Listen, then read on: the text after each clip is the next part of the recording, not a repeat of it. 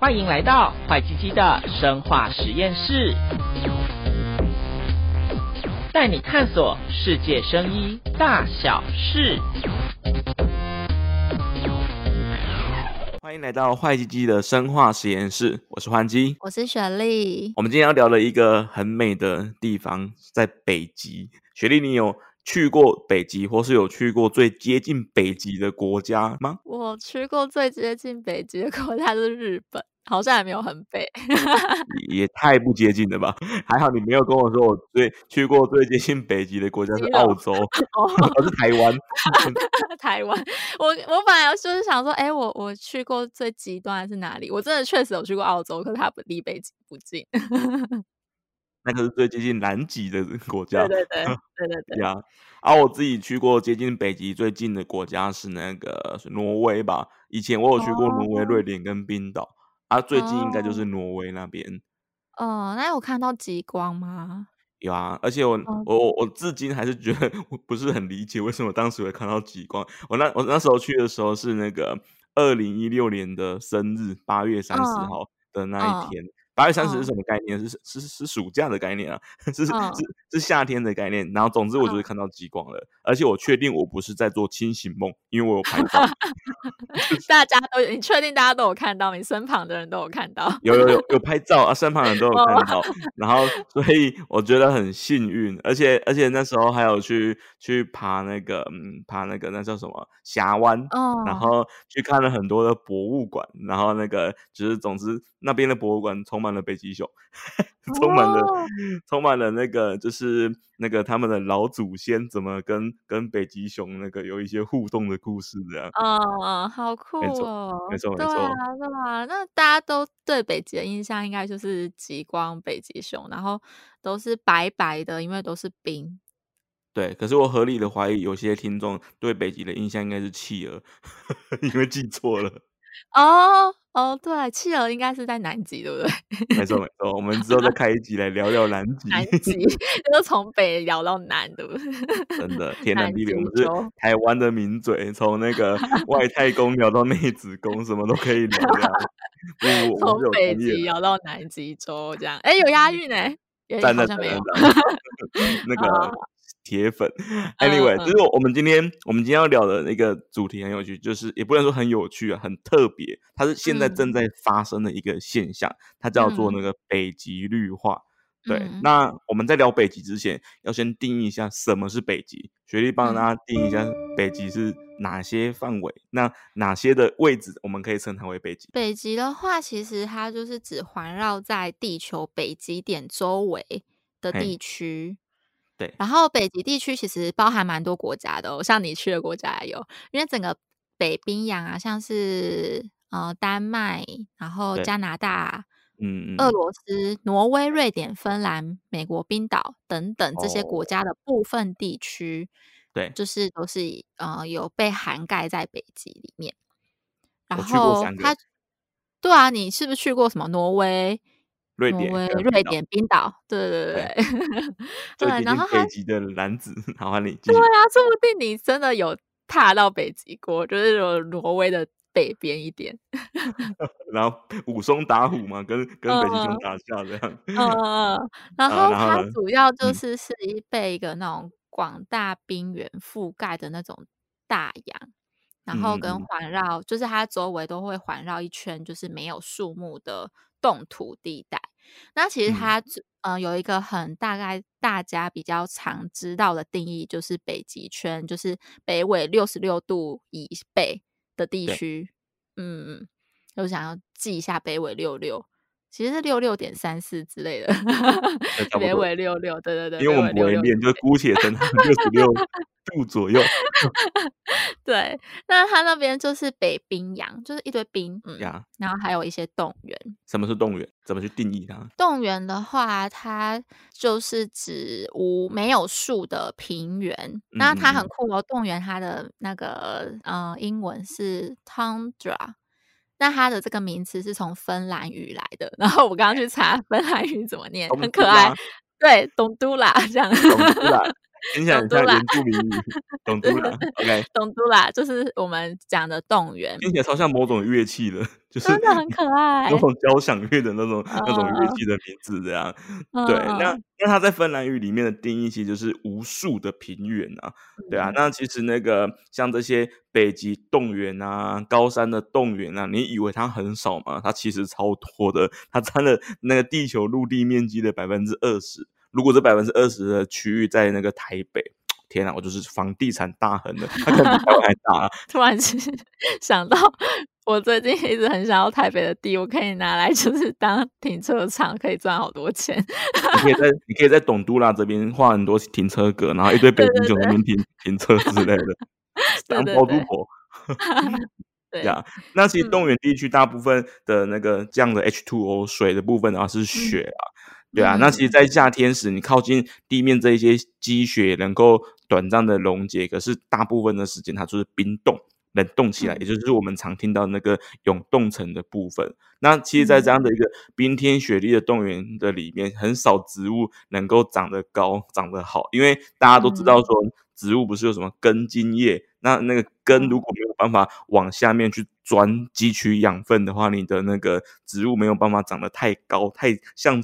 就太强壮这样，所以像北极冻原这边的植物，可能就是一些矮矮的、低矮的灌木啊、苔藓啊、地衣啊，然后一些草本植物之类，这边没有办法长出一个完整的一个树木这样。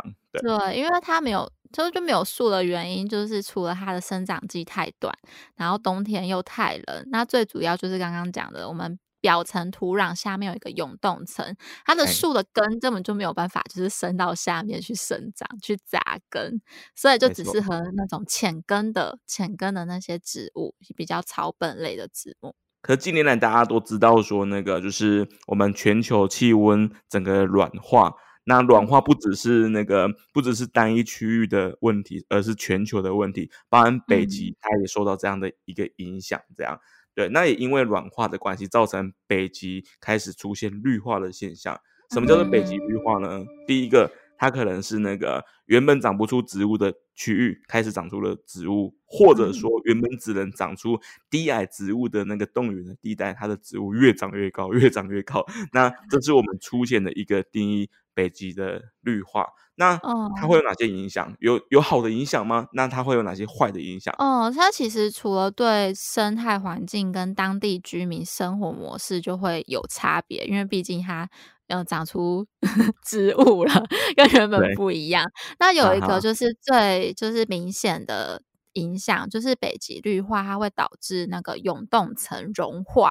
哦，它永冻层融化的话，它就会释出原本永冻层封存的。温室气体，OK，所以会造成温室效应，恶、嗯、性循环越来越严重。对对，就是就是又更多温室气体出来，因为呢.它原因是因为北极冻原它通常生长的都是一些比较矮的植物嘛，就是灌木啊、草啊、苔藓，那些高度大概都不会超过我们的膝盖吧。哈哈哈，OK。可是因为北极变暖啊，然后就是积雪会融化，然后。植物的生长期又变长，那植物越来越高，越来越高之后，它就拦截到原本应该要贴在地面的积雪。OK，所以地面、哦、地面上的温度又更高了。对，所以积雪雪比较冰，它的低温就没有办法渗透到土壤里面。那永冻层那一那一块就会比较暖，然后就慢慢开始融化了。哦、天哪！我觉得这、嗯、这个画面如果出现在热带雨林，应该是一个蛮欣欣向荣的事情。如果它 发生在北极，感觉就事情就不太妙了。对对，然后融化之后，呃，原本那些。永冻层里面的温室气体就是出来以外呢，甚至还有一些有毒物质或者是致命的病原，也有可能被释放出来。你知道讲到这个，我会想到哪一部金庸的小说吗？什么金庸的小说？《笑傲江湖》。你知道《笑傲江湖》里面有一个地方，应该是在江南那边，然后他们有一个地牢，嗯、把那个、嗯、把当时最坏的四个人锁在地牢里面，其中一个叫任我行。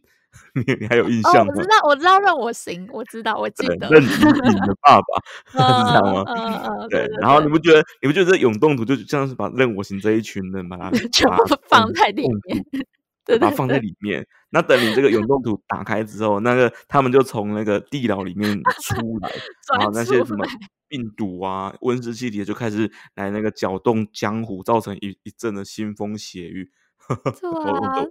真的有那种感觉，然后其实也有实际的案例哦，就是冻原解冻之后啊，它竟然造成了炭疽病，它在俄罗斯传播。嗯嗯嗯，炭疽病要不要跟大家解释一下它是什么东西？炭疽病的话，它是一种由炭疽杆菌所引起的人畜共通传染病。嗯嗯，它其实很少见，就是在人类上比较。不常见，它大概都是在那种牛只啊、绵羊啊、山羊啊、骆驼、羚羊等等的动物，就是会发生在他们身上。然后通常就是 由这种土壤中 的那个炭疽杆菌造成的。然后他们被释放出来，就会开始去感染现在没有这样的一个免疫力的牛羊，然后马跟猪这些等等。嗯，没错没错。它甚至被做成生化武器，我印象很深，在我们。国一、国二那一年，然后那一年，二零那一年是二零零一年啊。那那个、oh. 那那年发生很多事情。第一个是那个九幺幺，也发生在二零零一年的时候。那、oh. 第二件事情呢，就是那个当时很多的那个就是所谓的恐怖分子，当然是某些人定义的恐怖分子，这有另外一层的可以讨讨论的，就是他们会。他们会去制造一些炭疽炭疽病毒做生化武器，然后用信件的方式寄给那个敌方，那为了让他们中标。所谓的生化武器，就是有一个很明显的例子，就是用炭疽杆菌去做生化武器。没错，所以其实以、嗯、以那一年来讲的话，就是那个我对这件事情印象极深，深到登到那个我开始去研究，结果我在国中的时候被叫宾拉登，可恶啊！然后呢？你有学宾拉登没有啦？没有学宾拉登，你有就是做了什么？为什么会被人家叫宾拉登啊？可能那时候长得特别的阴险，然后那个那个形式十分的古怪，没有啦。那然后然后后来那个后来后来被叫宾拉登，就觉得更不爽了啊！想想好吧，你都叫我宾拉登的是吧？我就偷我阿妈的胡椒粉，然后再去书局买一些的。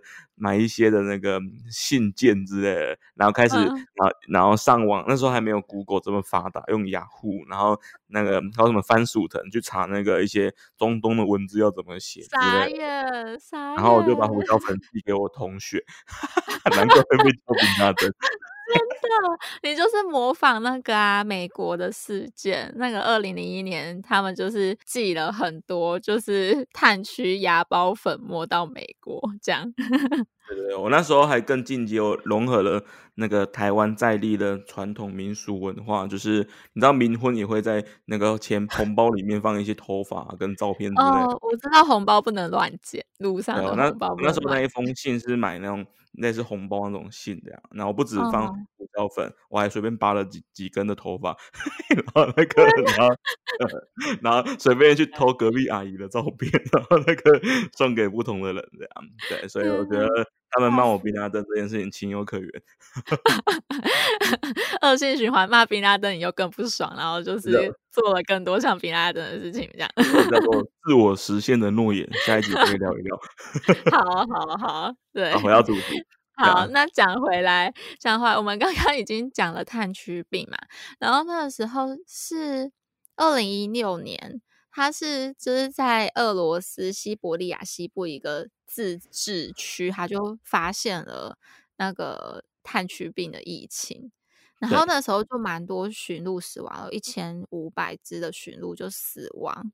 嗯嗯嗯，对、嗯。然后他们就是觉得原原因，他们就是去查证原因，应该是因为那个时候那个地区就发生了热浪，所以他就让七十五年前哦埋葬在冻原下面的染病的驯鹿尸体解冻。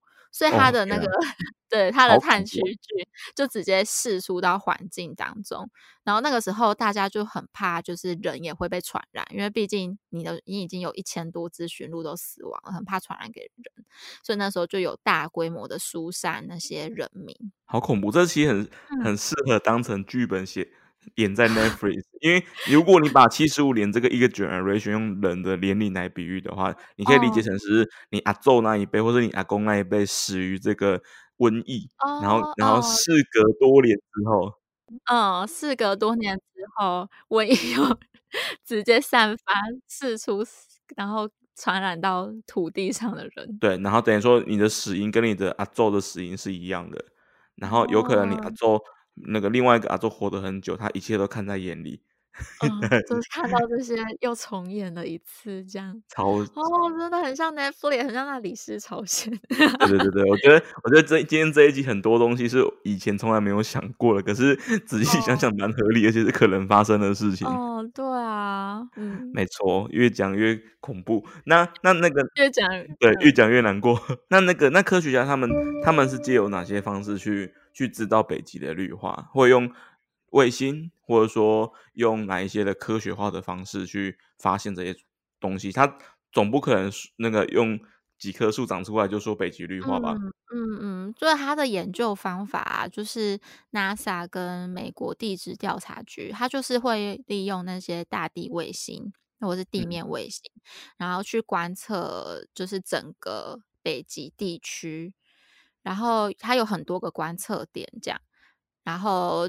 除了用大地卫星的数据之外，它还可以用那种无人机去空拍，哦、然后去空拍机可以，对对对对，啊、去看说是不是有哪一些观测站、哪一些点有绿化增多或者是减少等等。然后他还怕这样子不够精确，啊、有的时候科学家也会。靠着自己的双脚，对，靠着自己的双脚，然后去实地勘察，然后去改善说可能卫星的数据它的辨识度不够高的缺点，嗯、所以这样子会更精确的去探讨说这些植物的生产力会怎么样随着这个北极暖化而改变。我很用心，就是那个、嗯、用各种的方式去走访。对对对对对，去详细的勘察。那北极绿化有没有想过有另外一种有趣的可能性？是大家都知道说植物它会那个就是行光合作用，让二氧化碳变成氧气。对，嗯、那你不觉得这是这是一种？拉扯消长的概念，就是你土如果融了，你会二二氧化碳会释放到空气里面来，就是越来越多嘛。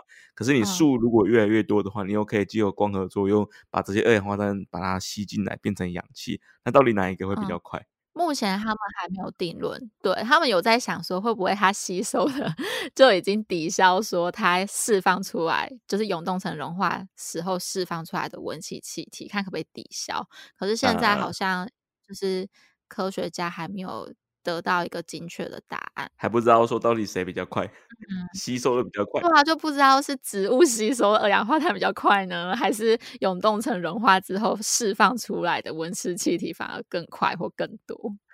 那我们继续看下去，这样。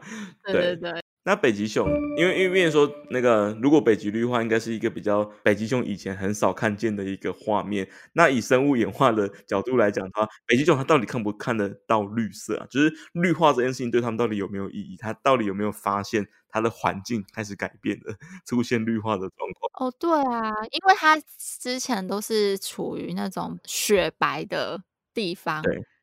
嗯，然后最后我们就会想说，它到底看不看得到绿色？这样，嘿嘿，嗯，然后就是其实有费城动物园的研究有指出说，其实呃，北极熊是可以分辨颜色的，所以它不是只能看见白色而已。嗯嗯，可是就是呃，那这在这边我们就先复习一下，是高中生物吗？还是国中生物？啊，应该是高 中生物。就是对对对，高中生物好了，就是我们就是为什么会辨认出颜色，是因为我们的视网膜啊，它是由感光细胞构成的组织。嗯、那感光细胞呢，它可以分为锥状细胞跟杆状细胞。嗯哼哼，那其中就是负责去辨认颜色的，就是锥状细胞。嗯。Yeah. 嗯，那人的锥状细胞它就有三种，它就是分别对黄绿色、绿色跟蓝紫色的光就是最敏感。可是啊，就是北极熊的锥状细胞就只有两种，所以它就缺少了对绿色敏感的锥状细胞。嗯、那从这样子去呃推论的话，就是北极熊应该是没有办法看到绿光的。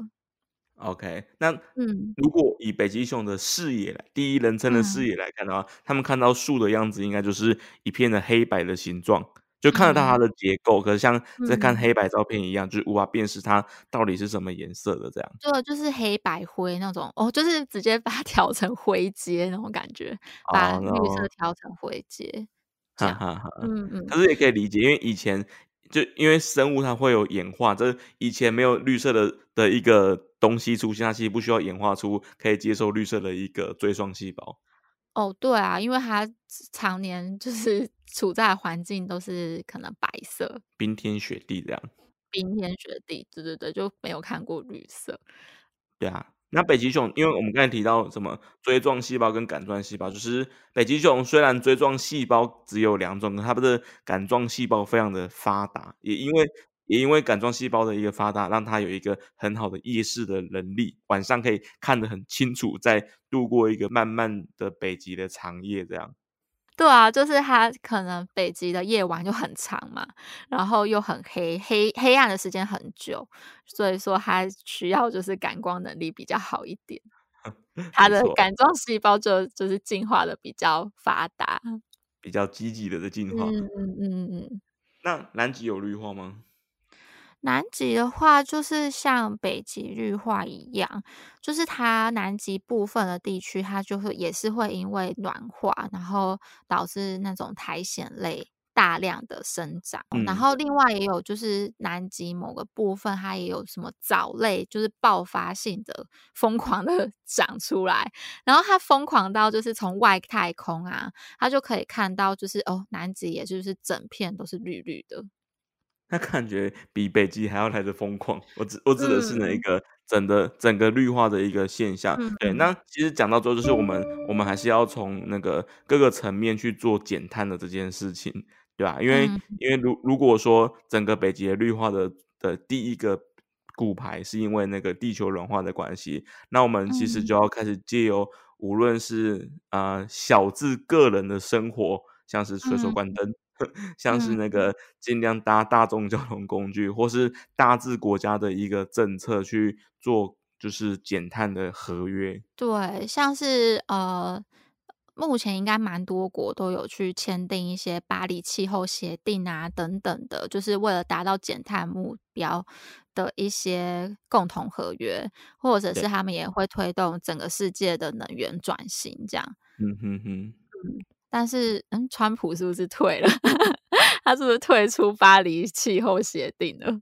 没错，十分的这件事情也让他给他很多争议啊。那那个，当然这个争议多少会影响到他这一次的选情。哦，对啊，就是拜登已经上任了。我、哦、在我们就是录音的这一天，就是嗯，他已经上任了。对对对对对。没错，好，我们不讨论政治。好，好，然后就是，嗯、呃，简单的来讲，因为北极其实它长久以来都是扮演着地球的空调机的那种概念。那它这样子一直升温的话，它反而变成了是温室气体的排放者，就是差超多的.就是一个空调机，然后变成它一直在排温室气体。所以我们为了就是不要让这个现象更加的恶化下去。我觉得我们都有一股个责任，要不然你看，如果就是温室气气体不断增加，然后冰川融化，其实也导致海平面上升啊，或者是改变气候啊等等的，就是跟我们人类息息相关。海平面上升我非常有感觉。二零一零年的时候，嗯、那一年，哎，应该更早，二零零八吧。嗯、我我我自己就是家是在宜兰的那个接近苏澳那边，那一年有有一年雨超级大的。我们大二的那一年，哦、然后呢，我们在三合院都是一层楼的，整个就被淹掉了。我们后来是被被迫搬家，整个村庄都淹掉啊！是整个村庄，不是我家被淹掉。整个村庄被淹掉，所以是那种淹到整个三合院已经看不到房子的那样吗？对啊，对啊，就是就那个啊，屋顶都被淹淹掉那种了。就是淹到屋顶哎、欸。对啊，超严重，哦、超级有感。然后那个何谓海平面上升？就是怎么样把你的家整个淹过去？对，你的家园被吞噬了，然后瞬间我成为了受灾户，然后后来我就搬家了。哦哦哦，搬到比较高的地方吗？对啊，我那时候我帮他提出两个想法，哦、第一个买潜水艇，嗯、我在想你平时在开玩笑吧，然后然后然后然后第二个的话是 是是搬搬到那个比较地势比较高的地方，后来我就搬到了罗东了，哦、就是差、哦、就比较不会有遇到那个淹水的问题。哦、可是其实淹水、嗯、海平面上升这件事情我非常的有感，因为它就是把我家淹掉的一个真的，你就眼睁睁的看到你的家就是不见了，没错。哦，我因为我还记得，就是哎、嗯，还有我印象比较深刻的是，之前我有注意到，就是像新加坡，它就会很注重海平面上升这个议题，所以它其实有在建一些，就是、嗯、呃，那是什么围墙嘛？那叫怎么讲？堤防等等的。因为新加坡也很小，它如果被淹过去，就整个就被淹过去了，就灭国了。对啊，就就整个就不见了，就跟你家一样，就是就这样整个被淹过去。嗯，因为新加坡跟马来西亚原本好像也是连在一起的，后来也是因为海平面上升才变成是两个隔绝的岛屿。嗯嗯，然后所以就是我记得啦，我记得新加坡也是很重视海平面上升这件事情，然后也有在做一些就是政治政策上的处理。没错，所以呢，嗯、就是不要以为北极绿化只跟北极熊有关系，嗯，跟你跟我们家息息相关。没错呀好啊，那我们今天就先聊到这边。那各位听众，如果你对我们的那个就是讨论的议题啊，有什么想法、意见，或是有没有什么主题是你们非常想要听的，欢迎到我们的 IG、oh. Apple Podcast 或是我们的 FB 留言，让我们能够知道你的想法。我是欢基，我是雪莉，拜拜，拜拜。you